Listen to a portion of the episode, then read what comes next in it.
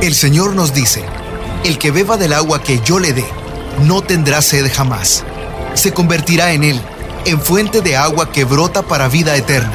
Y para conocer más de esa agua que nos da vida, Buenos días en el camino presenta El Cántaro, un segmento conducido por el padre José Román Flecha, doctor en teología moral, quien nos orienta sobre la verdad de nuestra fe.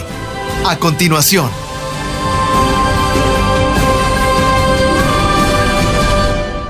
Mis queridos hermanos, queridas hermanas, soy el padre José Román Flecha, sacerdote diocesano de la diócesis de León en España.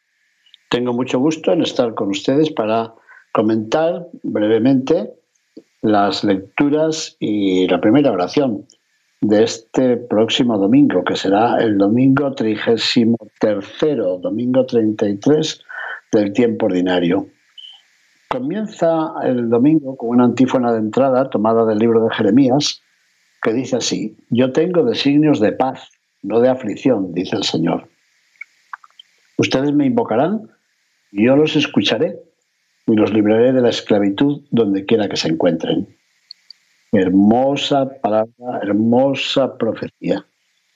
Yo sé que en muchas de nuestras parroquias esta antífona es sustituida por un cántico que conozca el coro y que conozca la asamblea. Después de El Señor ten piedad y después del Gloria, el sacerdote que preside la Santa Misa pronunciará la oración colecta, que en esta ocasión dice así. Concédenos, Señor Dios nuestro, alegrarnos siempre en tu servicio, porque la profunda y verdadera alegría está en servirte siempre a ti, autor de todo bien. Por Jesucristo nuestro Señor. Amén.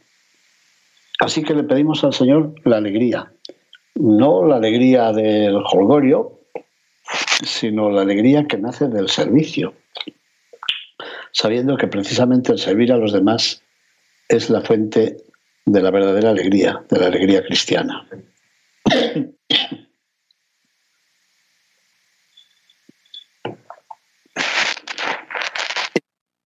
De entrada leeremos o escucharemos un texto tomado del libro de los Proverbios, que ustedes saben que tanto me gusta y lo estoy comentando en varios de nuestros programas, siguiendo mi libro Palabras de Sabiduría. Bueno, pues en esta ocasión el texto que leemos es un cántico aparentemente a la mujer. Luego vamos a ver. Dice así, Dichoso el hombre que encuentra una mujer hacendosa, muy superior a las perlas es su valor. Su marido confía en ella y con su ayuda él se enriquecerá. Todos los días de su vida le procurará bienes y no males. Adquiere lana y lino y los trabaja con sus hábiles manos. Sabe manejar la rueca y con sus dedos mueve el uso. Abre sus manos al pobre y las tiende al desvalido. Son engañosos los encantos y vana es la hermosura, pero merece alabanza la mujer que teme al Señor. Es digna de gozar del fruto de sus trabajos y de ser alabada por todos. Palabra de Dios, te alabamos, Señor. Un canto muy hermoso que parece un himno de alabanza a una mujer dueña de casa. Pero se dice que estas palabras pueden aplicarse también a la sabiduría, que es la fuente de la verdadera riqueza y de la felicidad, porque todo el libro habla de la sabiduría. Y se diría que aquí se ha personificado. Pero sea lo que sea, este texto incluye también una alabanza al valor del trabajo humano, un trabajo que aquí se ve reflejado en la dedicación de una mujer, una mujer que se dedica a atender su casa y al bienestar de su familia. El trabajo es aquí visto con mucho aprecio. ¿Ocurre eso en nuestra vida diaria? Hay mucha gente hoy que no quiere trabajar. Hay empresas que buscan trabajadores y gente por las calles pidiendo limosna cuando al lado hay un lugar que dice se buscan empleados, se buscan trabajadores. Y es que para muchos hoy el trabajo es una especie de maldición, pero bien sabemos lo contrario, cuánto dolor y cuánto disgusto ocasiona a la persona verse privada del trabajo. Pues bien, la imagen de esta mujer trabajadora es un hermoso canto a las posibilidades humanas, posibilidades de colaborar con la obra divina de la creación. Además, esta imagen nos invita a reflexionar sobre el trabajo como vínculo social y como vínculo familiar. Laborar es siempre colaborar. Y una gran parte de la felicidad que el trabajo comporta es precisamente la de servir al bien común, al amor mutuo, al esplendor de la familia de la comunidad. No sé si entendieron ustedes las imágenes de la rueca y del uso. ¿Han visto hilar alguna vez? Yo sí, recuerdo haber visto hilar en el pueblecito donde me crié. Bueno, pues la rueca y el uso son instrumentos para hilar la lana. Así que se manifiesta dichosa la mujer que sabe manejar con sus hábiles manos la rueca y con sus dedos mueve el uso. Después de esa primera lectura, tomada del libro de los Proverbios, capítulo 31, rezaremos o cantaremos el Salmo responsorial, que en esta ocasión está tomado del Salmo 127. Es una bienaventuranza Dichoso el que teme al Señor y sigue sus caminos. Comerá del fruto de su trabajo. Será dichoso y le irá bien. Y su mujer como vid o como parra fecunda en medio de su casa. Y sus hijos como renuevos, como brotes de olivo alrededor de su mesa. Esta es la bendición del hombre que teme al Señor. ¿Cuál es la bendición? La que sigue a continuación. Que el Señor te bendiga desde Sión que veas la prosperidad de Jerusalén todos los días de tu vida. Es un salmo muy hermoso que, por cierto, fue ampliamente comentado por el Papa Francisco en su exhortación sobre el amor, la alegría del amor. Y después leeremos la segunda lectura de la Santa Misa, que está tomada de la primera carta del apóstol San Pablo a los cristianos de la ciudad de Tesalónica, ya hemos hablado en domingos anteriores de esta ciudad de Tesalónica, fundada por el rey Alejandro Magno, y hemos visto que esta carta es el primer escrito cristiano, escrito hacia el año 49 posiblemente. Estamos ya al final de esa carta, en el capítulo quinto, versículos del 1 al 6. ¿Y qué dice Pablo a los fieles de Tesalónica? Lo siguiente. Hermanos, por lo que se refiere al tiempo y a las circunstancias de la venida del Señor, ya ve que siempre decimos, anunciamos tu muerte, proclamamos tu resurrección, ven Señor Jesús. Y en la Santa Misa hay una oración en la que dice que seguimos esperando su venida. Pero los cristianos de Tesalónica se preguntaban, ¿y cuándo va a tener lugar la venida del Señor? ¿Y qué les contesta Pablo? Miren, por lo que se refiere al tiempo y a las circunstancias de la venida del Señor, no necesitan que les escribamos nada, puesto que ustedes saben perfectamente que el día del Señor llegará como un ladrón en la noche. Cuando la gente esté diciendo, qué paz y qué seguridad tenemos, de repente vendrá sobre ellos la catástrofe, como de repente le vienen a la mujer encinta los dolores del parto y no podrán escapar. Pero ustedes, hermanos, ese día no los tomará por sorpresa como un ladrón, porque ustedes no viven en tinieblas, sino que son hijos de la luz y del día, no son hijos de la noche y de las tinieblas. Por lo tanto, no vivamos dormidos como los malos. Antes bien, mantengámonos despiertos y vivamos sobriamente. Palabra de Dios, te alabamos, Señor. Seguramente estas últimas palabras les recuerdan el Evangelio del domingo pasado, en el cual se nos hablaba de diez jóvenes que fueron invitadas o contratadas para que con sus lámparas iluminaran la celebración de un matrimonio, de unas bodas. Cinco de ellas llevaron las lámparas y aceite para alimentarlas. Y las otras llevaron las lámparas, pero se olvidaron de llevar aceite para alimentar sus propias lámparas. Y se nos decía que era preciso estar atentos. Este estar atentos y vivir sobriamente se encuentra también varias veces en el Evangelio según San Lucas. Jesús dice que hemos de estar preparados como los criados que esperan la llegada de su amo cuando llega de una fiesta en la noche. Pero se ve que hay algunos criados que se cansan de esperar y comienzan a beber y a tomar y algunos pierden el juicio y se emborrachan, se faltan al respeto unos a otros, tal vez se golpean.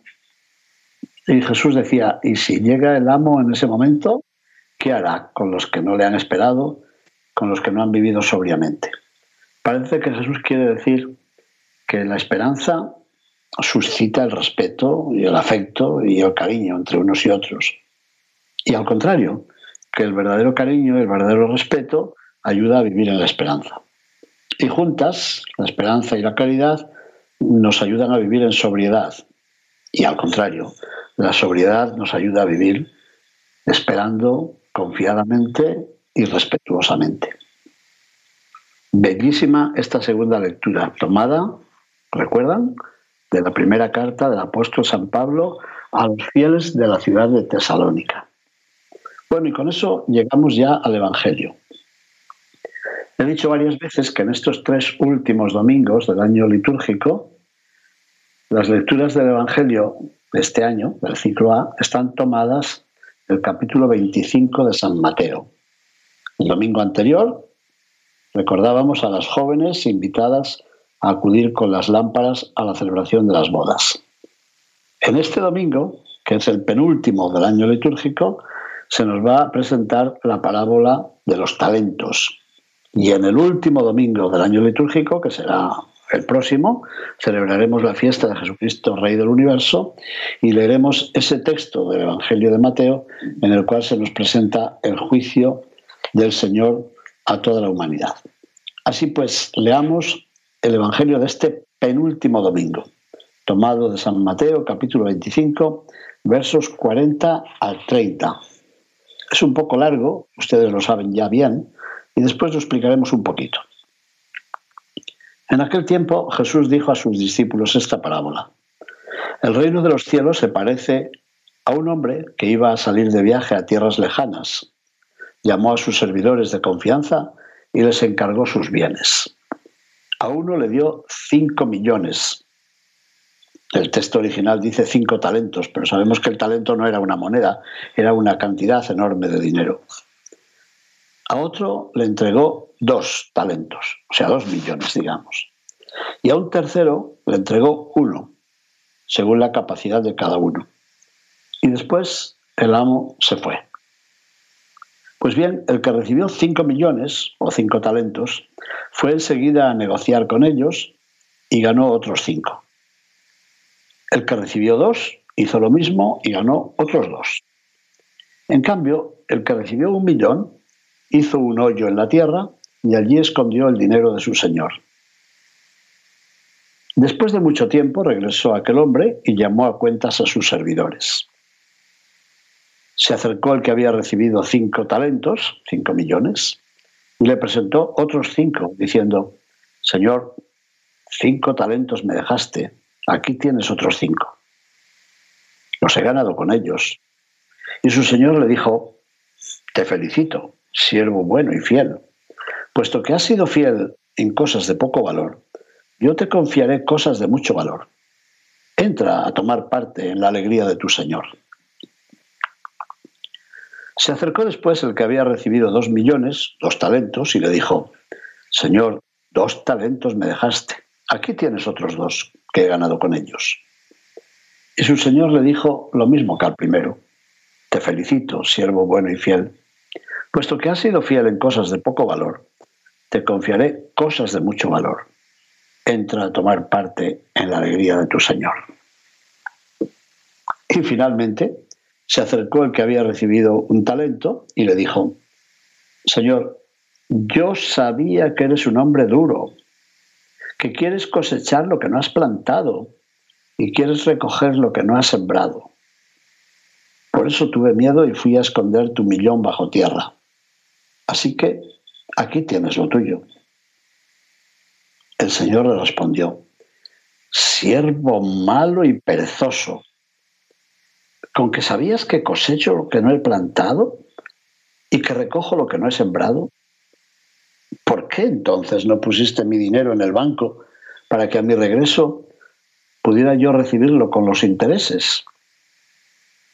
A ver, quítenle el millón y dénselo al que tiene diez. Pues al que tiene se le dará y le sobrará. Pero al que tiene poco se le quitará aun eso poco que tiene. Y a este hombre inútil échenlo fuera, a las tinieblas. Allí será el llanto y la desesperación. El texto original en España dice, allí será el llanto y el rechinar de dientes. Ya veo que la traducción mexicana dice que allí será el llanto y la desesperación. Palabra del Señor, gloria a ti, Señor Jesús. Yo estoy seguro que todos ustedes conocen esta parábola, pero tal vez conviene preguntarse ¿y qué significa?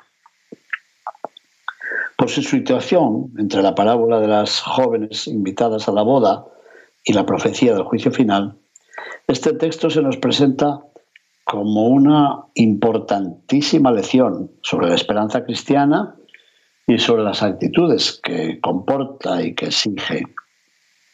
Miren, eh, con demasiada frecuencia se ha acusado a los cristianos de vivir mirando al cielo de forma que ignoramos lo que ocurre en este suelo. Pero esa acusación que nos ha dirigido muchas veces el marxismo no puede responder a la verdad. Como ya recordó el Concilio Vaticano II, la mirada, cuando está orientada hacia el más allá, no nos impide observar las realidades y los desafíos que se nos presentan en el más acá. Al contrario, la esperanza cristiana no nos lleva a la pereza, no justifica la pereza del criado que ha recibido de su amo un talento y lo esconde en la tierra. No, a mí me impresiona personalmente, se lo confieso, ver que este, este criado aragán, holgazán y vago es el que presume de conocer a su señor. A veces digo con un poco de ironía que este vago es teólogo, porque dice, Señor, yo te conozco. Es como, como un cristiano que dijera Dios, yo sé cómo eres tú, Dios mío, por eso no he querido trabajar en tu viña. Bueno, sería casi una blasfemia, ¿no creen? Precisamente el que presume de conocer a su amo, a su señor, es el que no hace nada, no hace nada por aumentar el capital que le ha sido confiado. He leído hace poco que el verbo original griego, ganar, podría traducirse por reclutar.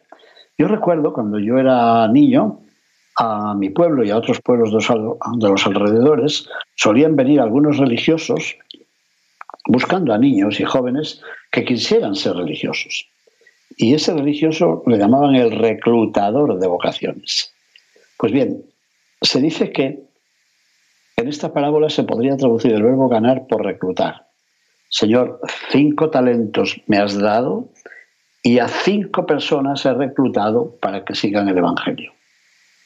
Es una interpretación que no se escucha muchas veces, que no se oye frecuentemente, pero me parece muy importante. Querría decir que los dones que Dios nos ha dado hemos de ponerlos en obra para que el reino de Dios avance y para que la comunidad crezca. Así que hay un criado perezoso y vago que ha recibido un talento, ha recibido una gran cantidad de dones pero no se preocupa por reclutar a otros hermanos para la vida del Evangelio. Sería triste, ¿no? Bueno, y pensemos un poco en la respuesta del amo. ¿Qué le dice al que ha trabajado bien, a los dos que han trabajado bien? Muy bien. Eres un empleado fiel y cumplidor. Bueno, pues ustedes y yo no somos los dueños del Evangelio. El Señor es el dueño. Nosotros somos sus empleados. estamos al servicio de aquel que es nuestro Señor. ¿Y Él qué espera de nosotros? Bueno, Él espera de nosotros que aceptemos fielmente su encargo. Qué bueno que pueda decirnos, eres un empleado fiel y cumplidor.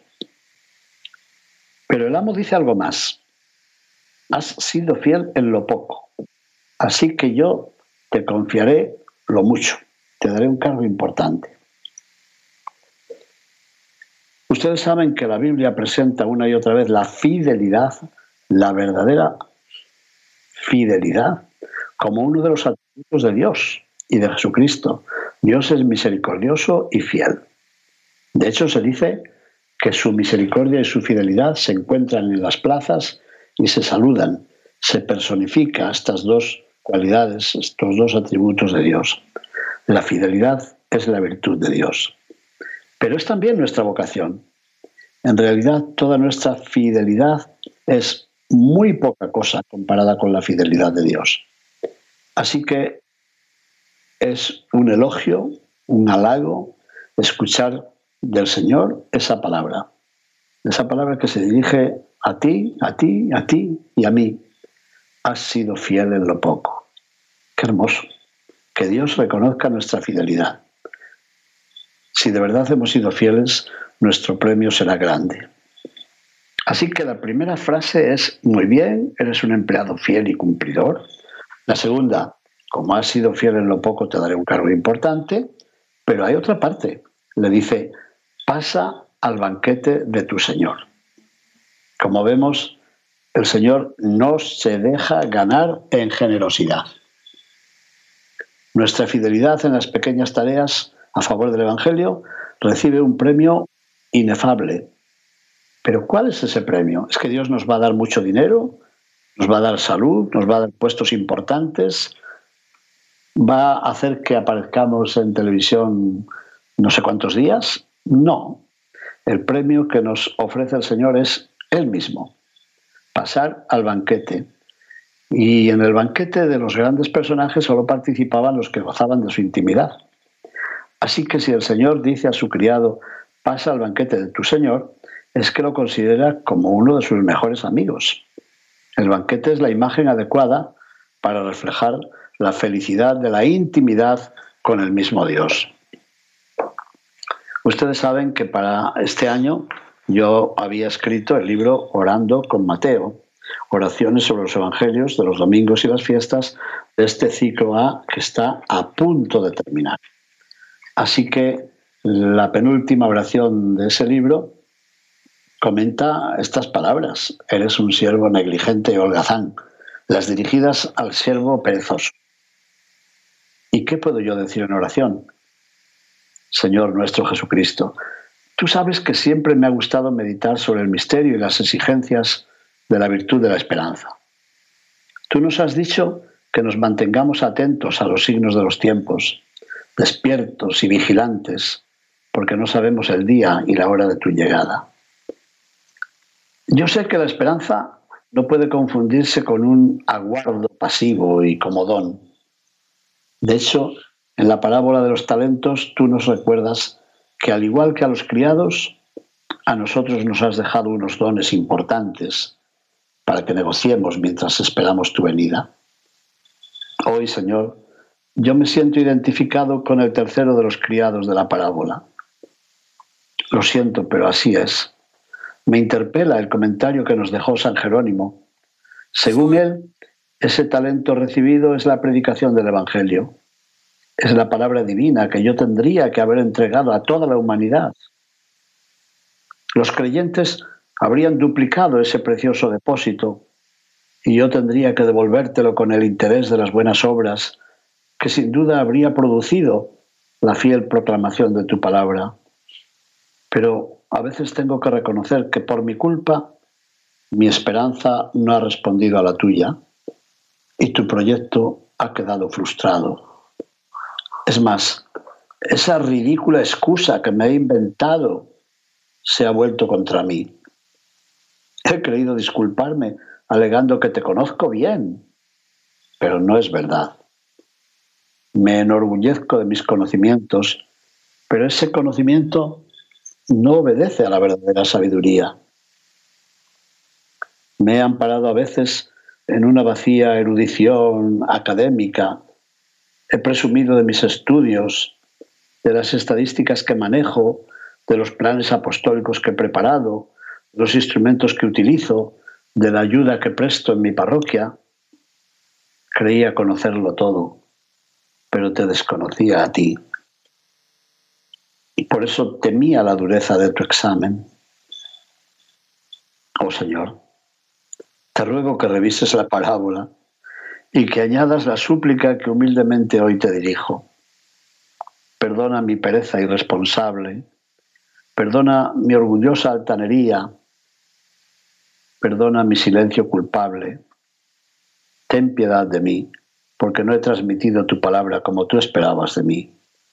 Ten piedad de mí, porque he enterrado el tesoro que tú me habías confiado. Amén. Mis queridos hermanos, muchísimas gracias por su atención. No seamos, no seamos como el criado perezoso y vago que guarda el tesoro que Dios le ha confiado. Muchísimas gracias. Bendiciones. Buenos días en el camino presentó El Cántaro con el padre José Román Flecha. Esperamos que hayas disfrutado de este mensaje producido por El Sembrador. Si resides en Los Ángeles y a sus alrededores, recuerda que puedes ver la programación de ESNE las 24 horas al día a través de la señal abierta digital en Canal 56.2 y por la radio. También nos puedes escuchar y ver por medio de la aplicación ESNE en tu celular. Búscanos en las redes sociales y en nuestro canal de YouTube como Noel Díaz ESNE. No te pierdas la gran variedad de mensajes y artículos religiosos para el crecimiento de tu vida espiritual. El número de nuestras oficinas es el 773-777-7773 y puedes visitarnos por internet a elsembrador.org. El Sembrador Nueva Evangelización.